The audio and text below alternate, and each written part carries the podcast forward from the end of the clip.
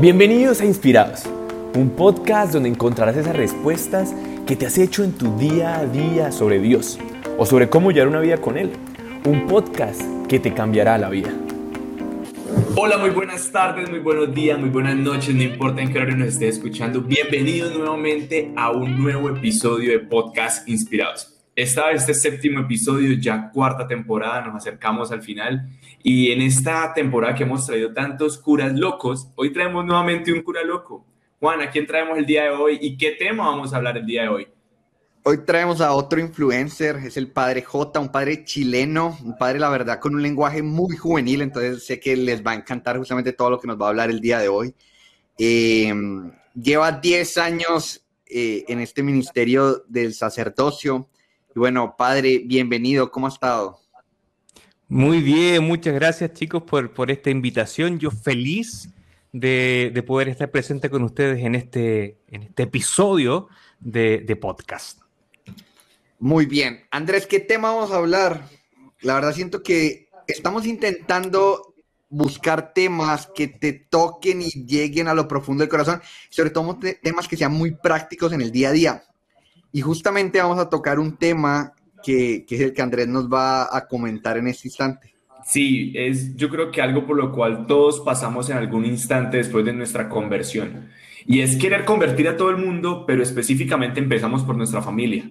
Y cuando empezamos por nuestra familia nos damos cuenta de que hay ciertos miembros, ya sea mamá, papá, primo, hermano, tío, sobrino, cualquiera, que no creen.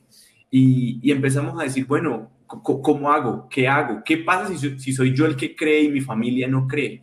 Entonces, ese es el tema del día de hoy. Y por eso, para empezar, eh, nos gustaría preguntarte, Padre, tú desde la cercanía, ¿qué, ¿qué, tan cerca has visto este tema en las familias? ¿Crees que pasa, no pasa? ¿Y cómo empezar a abordarlo, que es lo más importante? Yo creo que es, es un tema recurrente e inclusive normal, me parece porque se genera dentro de un proceso, dentro de un contexto donde no todos somos iguales, primeramente. Y que ya esa diferencia ya es una riqueza, y aquí, aquí me parece importante destacar algo. Lo distinto no es una amenaza en ningún punto. Lo distinto puede llegar a ser un aporte increíble a mi vida. Entonces, en un contexto de diversidad, en un contexto de, tan complejo de miradas, opiniones, formas de ver, de percibir la vida e inclusive de autopercibirse, en esa diferencia me parece que encontramos una riqueza tremenda. Por ende, ahí encontramos ya una, una, primera, mm, una primera luz para enfrentar, entender y aceptar que somos distintos. Me parece, me parece fundante. Yo no sé cómo, cómo ustedes viven aquello y, devuelvo la pregunta. devuelvo, más bien, hago una contrapregunta. ¿Cómo viven o cómo debiésemos vivir la diferencia en nuestras familias? Andrés, dejo que la contesté de primero. no, pues gracias, Juan, gracias. De hecho, aquí estaba apuntando, me parece muy interesante e, esa, esa frase que decías, la diferencia no es una amenaza, lo distinto no es una amenaza y cómo por lo contrario es una oportunidad, ¿cierto? Para, para enriquecernos. Yo creo que, que, que, en mi caso lo he vivido mucho. Mm, mi madre es creyente desde bueno, pues toda la vida y ella fue la que me llevó a la fe también en algún momento.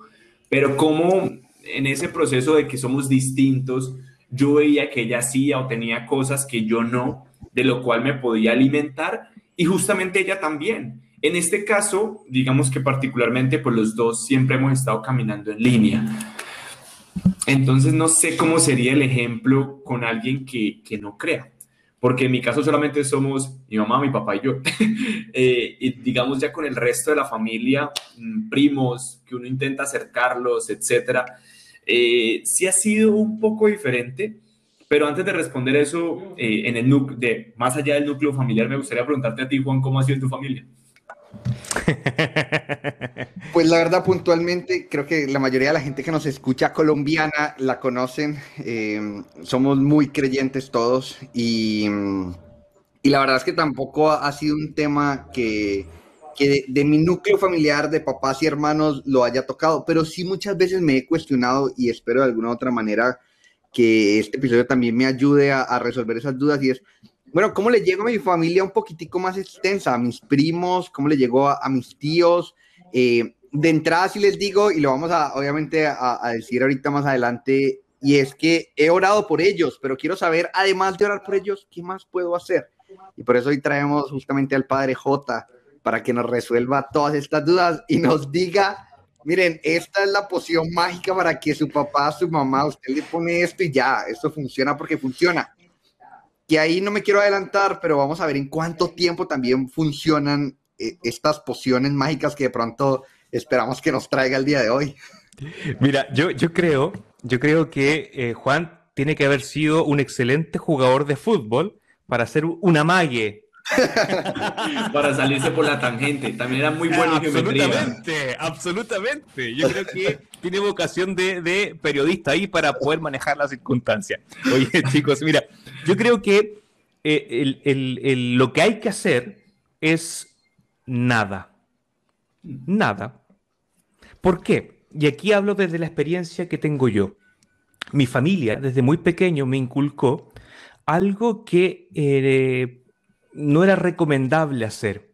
Y esto no recomendable era esta frase que dice, en la mesa no se habla ni de política ni de religión. Es una frase muy común, por lo menos en mi país, porque genera división, genera conflicto.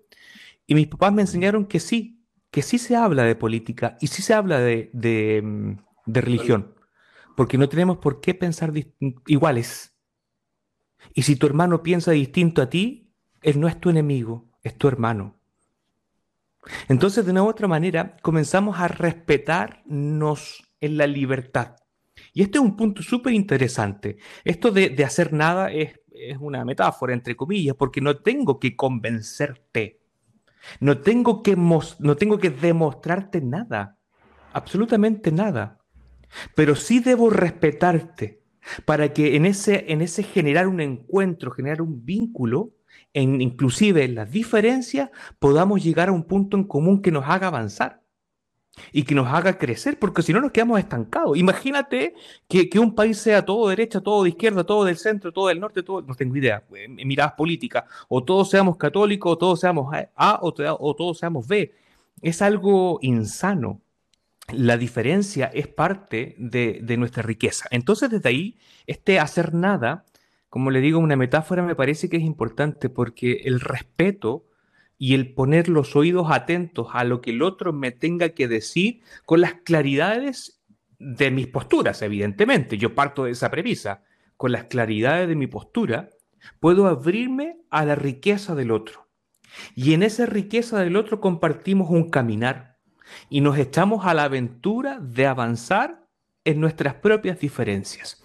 Por eso me parece que la libertad, que es un don preciado, es un don que Dios nos regaló, Dios nos hizo libres. Eh, y, muestra de eso es lo que le pasa al joven rico. No sé si recuerdan ese texto, donde el joven rico le dice, oye, he hecho todo. Y Jesús le dice, ok, vende todo y sígueme. ¿Y qué lo que hizo el joven rico? Se fue. Se fue. Se fue. ¿Y Jesús que lo salió persiguiendo, diciéndole pecador, oye tú que... No, lo dejó. Libertad plena y absoluta. Entonces me parece que este, este, primer tips, entre comillas, no, no, que, no, quiero ser soberbio y decir que esta es la solución. Creo que este ha sido mi experiencia. Eh, me parece que el, hacer nada es hacerlo todo. Porque justamente en esa dinámica de poder generar esos vínculos y esos puntos de encuentro son un paso importante. Y aquí viene algo que a mí por lo menos me marca mucho. Yo no tengo que demostrarte nada yo tengo que mostrarte algo. ¿Y qué es lo que tengo que mostrar? Es cómo Jesús y toda la verdad del Evangelio y toda la verdad asumida y abrazada por mí se hace vida en mi actuar. Entonces yo no, yo no voy a ir a convencerte de que pienses como yo pienso o que creas en lo que yo creo. Simplemente en mi libertad yo te muestro lo que creo con mi obrar y mostrándote, si tú quieres conocer más y adherir a aquello, bendito sea Dios, compadre. Entonces, entonces como, como, como conclusión me parece importante eso. No tengo que, eh, que, demostrarte nada, no estoy llamado a demostrarte, sino que más bien estoy llamado, insisto, y voy a ser majadero en esto, ya como, como síntesis de esto, estoy llamado a que con mi vida te anuncie Jesús. Esa verdad que se hace carne, esa verdad que se hace vida, esa verdad que no es un discurso, que, que, que se hace esa fe que yo profeso, esas convicciones que tengo, se hacen parte de la verdad encarnada. Si no es un misterio eh, ritualista o un misterio que, que, comienza a generar puras ideas o eh, inclusive un poco, inclusive un poco esotérico, no, no, no, vamos a comparar guardando las proporciones, pero me convierte en un hacedor de cosas. Que, que rezo esto a tal hora, tal hora, tal hora, pero los voy desvistiendo completamente de profundidad. Me parece importante entonces que, que para, para, poder eh, acompañar esos procesos es hacer nada para hacerlo todo. Perfecto, yo creo que ese, primer tip, ese primer paso es, es, fundamental y mientras hablaba se me venía a la cabeza una frase de San Francisco de Asís que dice, predica el Evangelio todo el tiempo y solo si es necesario utiliza las palabras que creo la hemos mencionado en muchos otros episodios y, y, es exactamente lo que estabas diciendo, como nuestra vida tiene que ser ese mostrar todo el tiempo, es el Jesús en el que creemos, ¿cierto? Y sin la necesidad de demostrarle a los demás, sino simplemente viviéndolo desde nuestro actuar y que poco a poco esas personas lo vean, sin necesidad de mostrárselo. Y hay un tema interesante, que ojo, eh, sin perder lo que somos, porque Dios me llama a entender que, me, que, que cuando escucho su voz, no llama parte de mí, no llama al J o, o, o al, al, Juan o al Andrés perfecto, llama a la persona que está en crecimiento, que está avanzando, que tiene miseria, que tiene virtudes, que tiene defectos, que tiene vida. Lo llama desde ahí porque a veces nuestra vida de fe la sacamos de la, de la, de la concreción real y casi somos como angelitos volando. No, somos personas somos humanos. Y con todo aquello Dios me llama a vivir este proceso. Por eso para mí una, una frase muy, muy interesante que, que, la digo siempre con, con, algo de humor, pero para mí eh, sintetiza una vida de fe.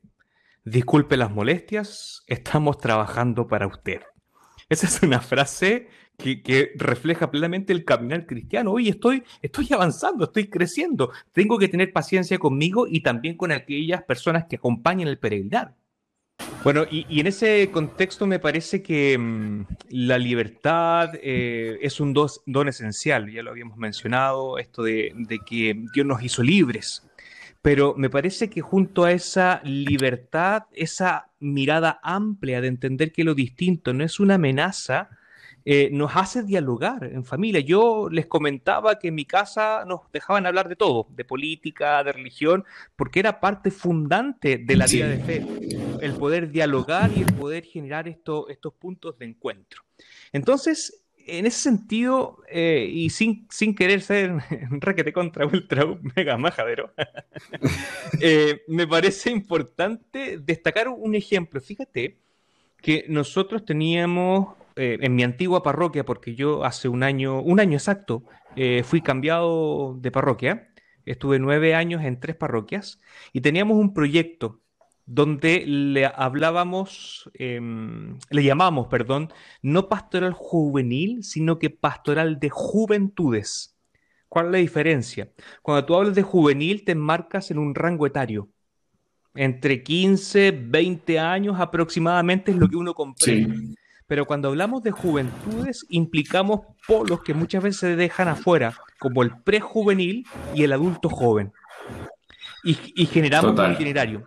Y los niños, los niños, eh, no los obligábamos a ir, ellos solos querían participar porque les llamaba la atención eh, los niños y niñas que tenían su, su, alba y que estaban arriba del altar y les comenzaba a llamar la atención. Y, y, y en libertad nosotros siempre fuimos formando en libertad y los niños se convirtieron en el primer canal para poder atraer a la vida litúrgica a los padres. Y fue una maravilla porque los papás, eh, nosotros teníamos la pastoral de, de Monaguillo, donde no era solamente los encuentros con los niños, sino que también con sus familias. Porque entendíamos y comprendíamos que la vida de fe eh, de la liturgia es expresión de la vida de fe que se vive en familia. Por ende, en esa misma libertad, los papás comenzaron a entender que para sus niños era importante, niños y niñas. Y por ende, para mí también entonces es importante. Y poco a poco en esa libertad genero también una voluntad de acompañarte. ¿Qué más iglesia que eso? O sea, yo no creo, yo no hice nada. No hice nada, pero lo hice todo. Lo hice todo, generar justamente el vínculo, el compromiso con el otro para poder caminar en un sendero común. Y que ojalá eso sea, evidentemente, desde esta perspectiva, el camino eclesial. Padre, y justamente ahí, ahí que toca el tema de los niños, me parece muy interesante de cómo el niño lleva a los papás para y los pone a los pies de Jesús, ¿verdad? Muchas veces sentimos que como jóvenes es muy difícil de que nos escuchen, es como que mi tío, mi abuela o mis propios papás, pues me ven como que este es un culicagado, digámoslo en, términos colombianos, eh, y pues, ¿qué me va a venir a enseñar? Y nosotros mismos muchas veces también nos sentimos que no tenemos la fuerza para poder convencer, aunque ya habíamos mencionado de que no es convencer al otro. Entonces, ¿qué, le diría usted a, los jóvenes que a veces se sienten pequeños o que no tienen como la fuerza para poder parársele a alguien, ni a veces los fundamentos, o porque a veces nos hacen muy, muchas preguntas muy de, ah, pero es que mira los sacerdotes, es que mira la iglesia, o es que, o se meten de que, pero Dios no existe, y si Dios existiera, eh, no existiría el mal, o en fin, en fin, en fin. Y, y nos cuestiona mucho cómo entonces entrarle uno como joven a, un papá o a, un familiar mayor. Lo que pasa es que me parece importante en ese sentido, vuelvo al, casi el inicio, no tengo por qué demostrarte nada, pero sí con el testimonio y la vida podemos lograr grandes cosas. Eh, me explico. Eh, cuando yo me encuentro con una persona, y fíjate que aquí se van a reír mucho, porque yo creo en algo que, que le he denominado la revolución de la sonrisa.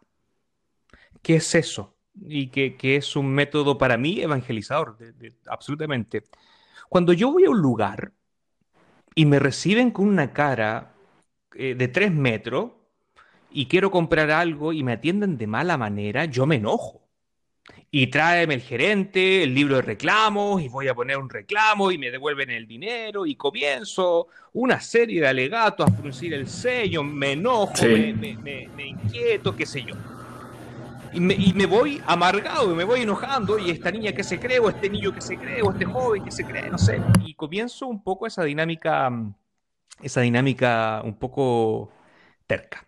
Pero cuando yo voy a un lugar, y aunque yo vaya enojado, y la persona me atiende con amabilidad, con cercanía, con una sonrisa, es que me descoloca, porque no estoy acostumbrado a que me atiendan bien, y me descoloca. Y, yo que iba enojado, terminé sonriendo. Terminé sonriendo porque eh, me atendió de buena manera y, qué bueno que me atendió de buena manera. Y esa sonrisa se contagió. ¿A dónde voy con esto? El testimonio me parece... Ah, bueno, paréntesis. Ustedes saben, y a las personas que nos están oyendo en este podcast, em, que hay dos reflejos humanos que se contagian. No, ni idea. ¿Cuáles son? la sonrisa. El, ¿Cuál? El bostezo. ¿Se han dado cuenta cuando uno bosteza? El bostezo. El de inmediato bosteza. Y la sonrisa. Le apuesto que ustedes están sonriendo en este momento. Porque la sonrisa y, la risa. Sí, la sonrisa se contagia. Se contagia. Desde ahí, cuando yo tengo la alegría de sentir, de vivir, eh, no solo sentir, sino que vivir intensamente a Jesús en mi vida, eso también se debe notar en mi actuar. Y no hay que decir nada, porque tu actuar, porque tu sonrisa va a ser tan especial porque está llena de Dios que se va a transmitir. No sé ustedes han dado cuenta cuando uno conoce a alguien, dice, mira, esa persona es especial, algo tiene, no sé qué, no tengo idea qué cosa, pero es especial. Bueno, eso me parece que es tremendamente fundante en la vida de la iglesia hoy día. Cuando nos encontramos con situaciones complejas, con una iglesia en crisis, en mi país ustedes saben que la hemos pasado muy mal por culpa de algunos delincuentes. El abuso es un delito y hay que tratarlo como tal. Eh, la hemos pasado súper mal. Eh, Pero la pregunta es, ¿nos quedamos en ese contexto o nos lanzamos a la aventura de sonreír para que por medio de esa sonrisa, con los dientes parejos, chuecos, con, con frenillo, sin frenillo, con placa, sin placa, da lo mismo, sonreír y anunciar con esa alegría de la vida a los demás? Termino con esto, eh, porque yo soy muy, muy bueno para hablar. Termino con esto. Dale, tranquilo, padre. Termino con esto. Mira, fíjate que, que mm, cuando tú tienes una alegría en tu corazón, cuando te llegó una noticia y te dicen esto es para ti, no se lo cuentes a nadie todavía, todavía. Uno, uno está que revienta, uno quiere contarlo. Uno quiere decirlo, está que revienta y vas donde un amigo y dice, oye, esto te lo cuento a ti nomás, pero es secreto, no se lo digas a nadie les advierto que eso es mentira, se lo va a contar. Pero uno, uno quiere, quiere decir aquella noticia, aquella, aquella cosa que tengo en el corazón, aquella alegría, la necesito contar. Aquello mismo pasa con Jesús. Cuando yo tengo la experiencia de Jesús, me brota por los poros, por los poros. Y se nota cuando una persona ama a Jesús. Se nota muchísimo, como se nota en ustedes, chicos. Gracias, padre. Padre, yo ahí estoy completamente, yo estoy de completamente de acuerdo con eso que acaba de mencionar, pero, pero ahí tengo una duda entonces, porque mire, pasa muchas veces en las familias en las que ellos se les nota que tienen a Jesús, pero se les nota con todas las personas que están afuera. Y luego llegan a la casa y están vivos y llenos de Jesús, pero tienen problemas con el esposo, con el hijo, con la hija o con la mamá, y se les acaba esa sonrisa y se les acaba ese como que dejan que esos problemas familiares apaguen justamente de, ese Dios y de, ese, de esa alegría que llevamos en, el corazón cuando, estamos con Jesús. Entonces mi pregunta sería, ¿qué le diría usted a todas las personas? Porque no solo son los jóvenes, también le pasa a la gente adulta.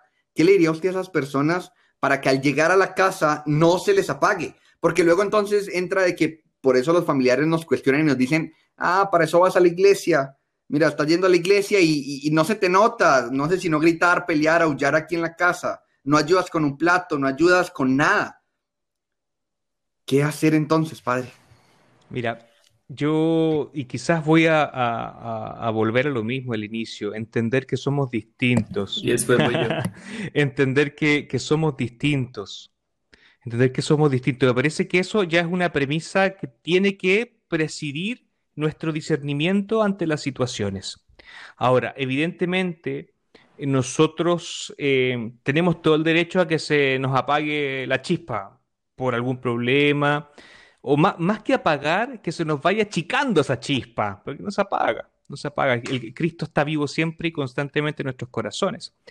Pero entonces, desde la realidad que me toca vivir, es lo que debo entender. Si yo sé que tengo una tía, un tío, un hermano una hermana que inclusive llegan a ser muchas veces pesado con uno, eh, y no entienden lo que hay de fondo, ¿qué saco con enojarme con ellos?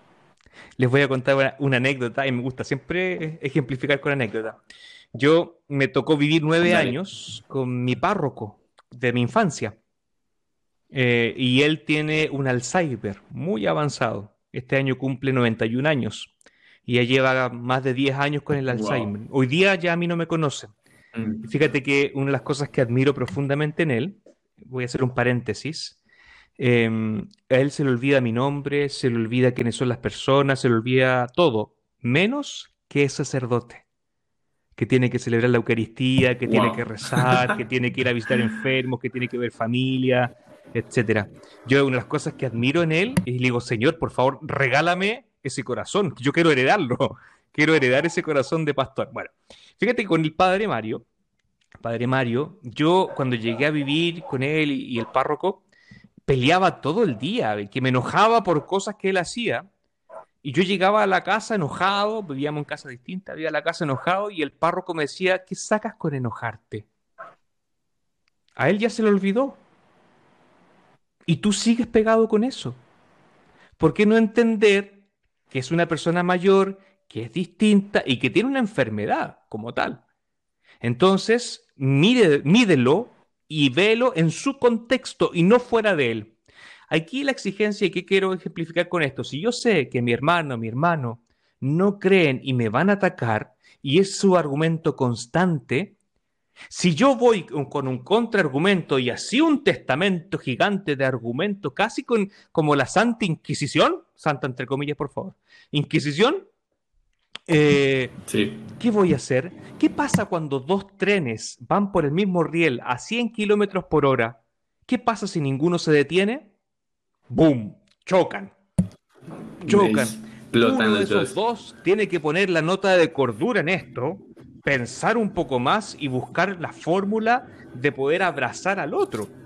Entonces me parece también es un tema que, va acompañado de la fe, pero necesita madurez humana. Y eso no se lo puedo pedir a un joven que está en pleno desarrollo, a un adulto sí, claramente. A un adulto yo le exigiría un poco más de, sensatez en algunas cosas. Y los jóvenes, tengan paciencia, que Dios va a ir abriendo caminos sin ninguna duda. Me parece muy, muy chévere lo que decías, padre, porque justamente una pelea se compone de dos. Ahí lo mismo le diría a Juan Camilo, y es que si una de las dos partes decide rendirse así tenga la razón, no, nunca va a haber discordia, nunca va a haber confusión, nunca va a haber pelea, porque pues para que haya una pelea tienen que haber dos personas. Eso por un lado. Y lo otro que te quería preguntar, padre, ahora que mencionabas que, que nuestra primera carta de presentación de Jesús es el testimonio, de hecho, mientras hablabas de eso, pensaba en el versículo que dice, míralos cómo se aman, ¿cierto? Hablando de los discípulos. ¿Qué es testimonio? Que yo creo que todos lo decimos y a la vez lo pensamos, y sí, esta era una vida acorde a Cristo, de acuerdo al amor.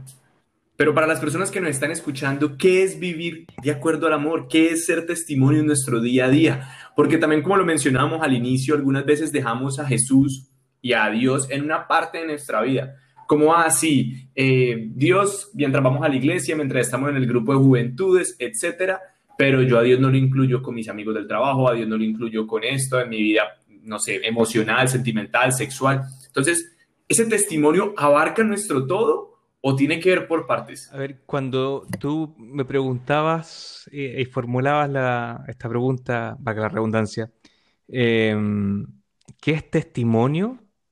Yo, y después seguías hablando eh, y mencionaste el amor. Y dije, ¿qué es amor? Y me parece que la definición de. Bueno, y después, ¿qué es ser? Uno puede filosofar eternamente. sí, total. Eh, total. pero fíjate, creo que en la respuesta del amor eh, encontramos el significado del testigo. el amor cristiano no es esta cosa melosa que nos presentan las telenovela, en Chile le decimos las comedias, eh, las teleseries, qué sé yo, eh, las teleseries colombianas que son, son, muy famosas, venezolanas en su tiempo, hoy día son las turcas, acá estamos llenos de teleseries turcas por todas partes. Con estos culebrones le decimos, con estas revueltas, triángulos amorosos, qué sé yo. ok, ok, sí, sí, te, fíjate que el amor no es como lo entendemos en las comedias o las teleseries que un día sí, que un día no, que tal vez te quiero, al otro día no te quiero, que sí, que no.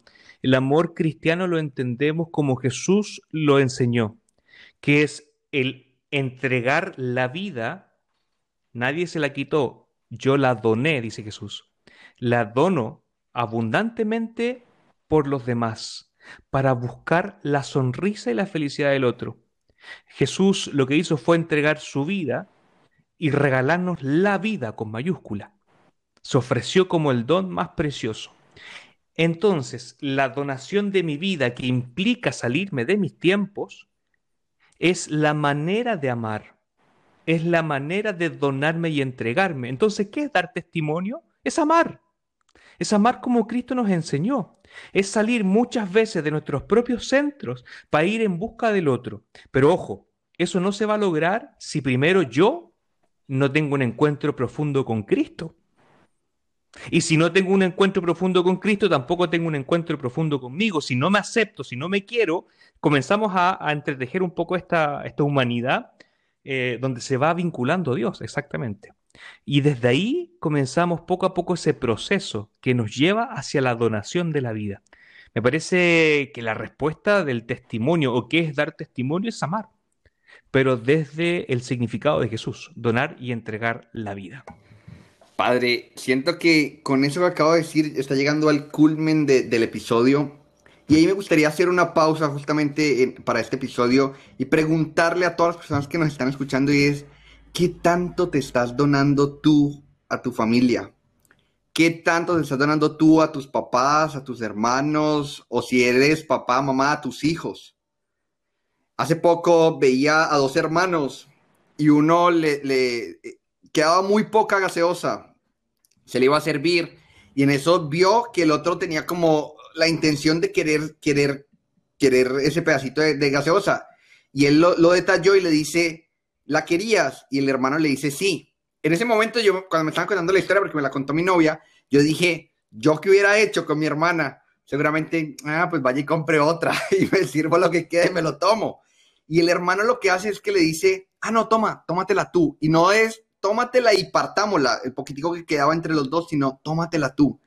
Y dije, wow, y pienso que es un ejemplo perfecto a esto que nos está hablando el Padre el día de hoy. Y es, ¿qué tanto te estás donando tú completamente a esas personas con las que vives? Y, bueno, Padre, iba, iba a decir algo. Adelante. No, no, no, no, no, No. no, no. Ah, bueno, y entonces ahí me gustaría justamente eh, hacerle, hacerle una, una- una invitación y una pregunta a usted. Denos tres, cinco cosas muy prácticas que usted en su día a día haría con su familia o que le invita justamente a las personas que nos están escuchando a que hagan con su familia, que usted diga, ah, lávale los cubiertos, se me ocurre ahorita. No sé, lo que quiera. Unas tres, Mira. cinco cosas. Debo decir que te mentí porque sí iba a decir algo. Y creo que con, con lo que tú, con lo que tú me acabas de decir, puedo decir lo que yo quería decir. Muy bien. Fíjate que un- una cosa Perfecto. importante es poder hacer vida con el otro. Eh, hay veces que damos palos de ciego. Eh, so- soy un convencido de aquello.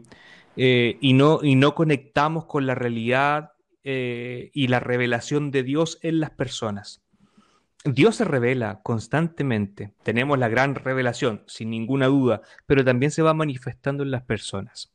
Por ende, yo creo que el primer, no sé si consejo, pero yo lo hago y, me sirve mucho, es poder vincularme con los otros, con su totalidad, con su humor, con sus gustos, con su, con su hobby y serme parte de aquello. Hay cosas, por el, el- el- sacerdote que, vivía conmigo, los sacerdotes que vivían conmigo, o que yo vivía con ellos, porque soy más chico, eh, les gustaba el fútbol. Y a mí, la verdad que no, sí veía fútbol, pero no, bueno, y él, él respiraba fútbol. Iba al estadio y se acordaba hasta de la abuela del árbitro. Entonces, ahí aparece toda la humanidad. Eh, y fíjate que, que yo comencé a ver partidos de fútbol, pues, no entendía nada. Y él me hablaba, me empezaba a explicar y me comencé a vincular a su mundo. Primera cosa, me parece importante que si estoy viviendo con alguien, me tengo que vincular con lo que le gusta, con su ser, para que desde ahí tengamos puntos de encuentro. Me parece que es algo que a mí lo personal me, me ayuda muchísimo. Eh, Como amarlo a su manera y no a la manera que Sí, yo quiero exacto, amarlo. porque también eso, eso genera reciprocidad. Genera reciprocidad, ponte tú, mira, cosas muy, muy simpáticas.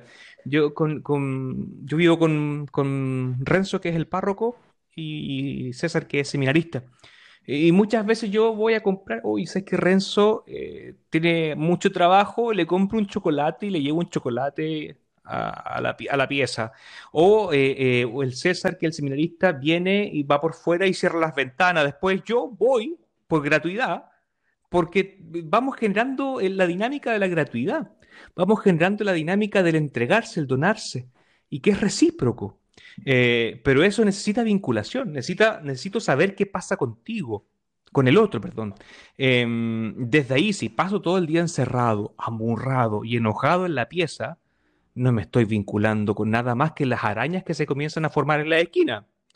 Y, y si es que, Sí. y si es que. Eh, bueno, eran tres, cinco, ¿cuánto eran? Tres, tres. Tres, tres dos. está bien. Ya ni sé cuánto llevo. Sí. Y mm, yo creo que el, el tercero para mí es vital. Es súper vital. Amarse, aceptarse. Eh, mis relaciones con los demás es fiel reflejo de la relación conmigo mismo. Es fiel. es fiel reflejo de la relación conmigo mismo. Me parece que el aceptarse, el entenderme, el, el, que me vaya queriendo para que el otro también me pueda querer, como yo quiero ser querido.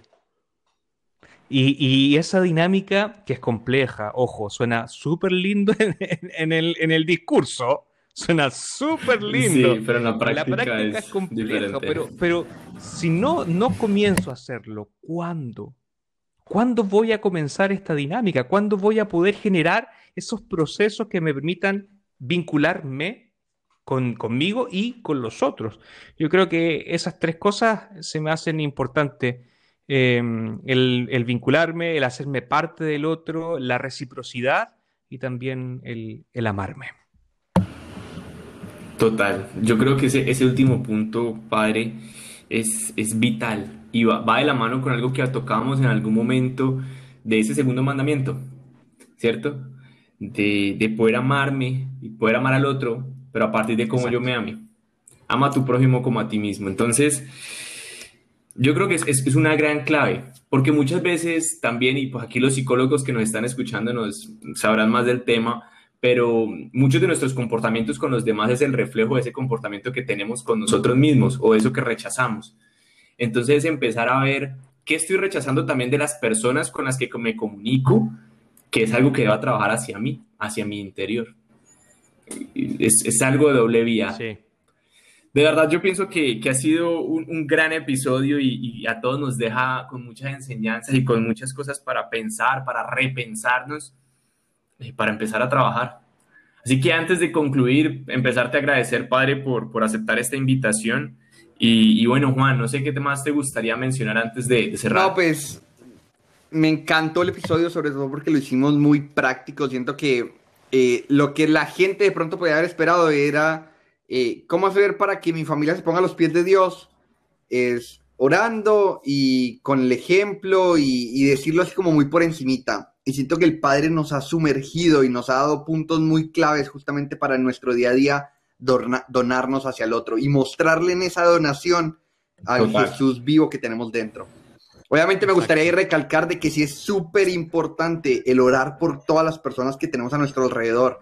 No se imaginan el poder de la oración que, que, que, que, existe cada vez que yo oro por mi papá, cada vez que oro por mi mamá, por mis hermanas, por mi hijo, por mi hija. Entonces, invitarlos también a que fuertemente oren por ellos. Es la mejor ayuda también para poder que poco a poco vaya entrando el amor de Dios en sus corazones. Yo creo que ahí San Benito nos puede ayudar mucho. Ora et labora. Ora y trabaja. Reza por ellos, pero también vincúlate a, sus mundos, a sus intereses, a sus quehaceres, eh, porque la vida misma, ¿se acuerdan San Irineo? La vida misma es una oración hermosa que le vamos a Dios. Y el testimonio, el amar, es una oración. Entonces, fíjate cómo la, oración formal, por llamarla de alguna manera, esa oración cuando me, recojo y oro con algún texto, algún salmo o algo así, cobra sentido desde la vida misma que se hace eh, oración. La liturgia, lo hablamos al inicio también, la misa, que es fuente y culmen, sí, también. etcétera. Entonces, eh, yo también me quiero centrar en ese punto. Rezar, orar, comillas, formalmente, como uno lo, entendería, eh, con ese espacio de recogimiento, pero también orar con el testimonio y con la vida. Así es, padre. Padre, ahora sí. Así es. Último pincelazo que le encantaría que la gente que nos está escuchando escuchen. ¿Con qué podemos concluir este hermoso episodio? Uy, miren, eh, yo hay algo muy hermoso que, estoy tratando de tocar bastante en, mis canciones, eh, en mi vida musical, y que es la resignificación. Hay veces que justamente estos hechos, estas circunstancias son dolorosas. Cuando yo creo y tengo la certeza que, que Jesús es mi rey, mi salvador, mi guía, mi camino, y uno sufre cuando ve al otro que no lo es y no puedo compartir esa alegría. Fíjate que, y también hay otros tantos dolores, frustraciones en nuestras vidas. Yo les invito a que miremos la cruz, porque la cruz en sí misma es un signo terrible. Ahí morían los peores delincuentes de la época. Y, ojo, que muchas veces lo tenían un poco eh, hecho un poco romántico el crucifijo, porque es un lugar terrible. Morían torturados, desangrados. La, película La Pasión de Mel Gibson, no sé si la vieron, eh, muestra con mucha crudeza, con mucha crudeza. Pero ese signo de muerte, Jesús lo resignificó y le dio un nuevo sentido eh, como signo de vida. Yo les invito a que puedan resignificar los dolores, las tristezas, y que donde abundó el pecado, donde abundó el dolor, si queremos cambiar, sobreabundó la gracia. Y podemos aquello que tanto mal nos hizo, podemos sacar una fuerza increíble. Eso es, algo que yo eh, toqué en, la última canción que hice y que es un tema que me gustaría transmitir muchísimo. Gracias de verdad, padre. Y ahí de una vez esa última cuña para que escuchen también la canción. El resignificar las cosas. Total. Por mi parte, decirles a todos los que nos escucharon, primero, gracias nuevamente por acompañarnos en este episodio. No olviden que cuando nos donamos nos estamos dando gratis. Es decir, no estamos esperando que el otro haga algo, sino que lo hacemos justamente así, de gratuidad que ese sea como uno de nuestros principales estandartes en nuestra vida, que al amar, amemos, que eh, el simplemente hecho de amar ya hace que nos estemos amando a nosotros mismos y que sonriamos mucho para que contagiemos muchas sonrisas, como lo decía el padre. Yo pienso que, bueno, ustedes los que me conocen saben que es mi lema. De una vez, padre, te lo comparto. Mi lema es y que cuando te vean sonrían. Entonces, eh, que sonriamos mucho. Juan, pienso que fue un gran episodio, me encantó. Y, nada, también agradecer al padre, a Juan por este nuevo episodio y, bueno, invitar a todas las personas que si están escuchando este episodio que lo compartan, que se lo den a un amigo, a su familia y le digan, te pensé mientras escuchaba este episodio. Dale, padre. ¿Padre Juan? No, dije padre y ah, Juan. ok.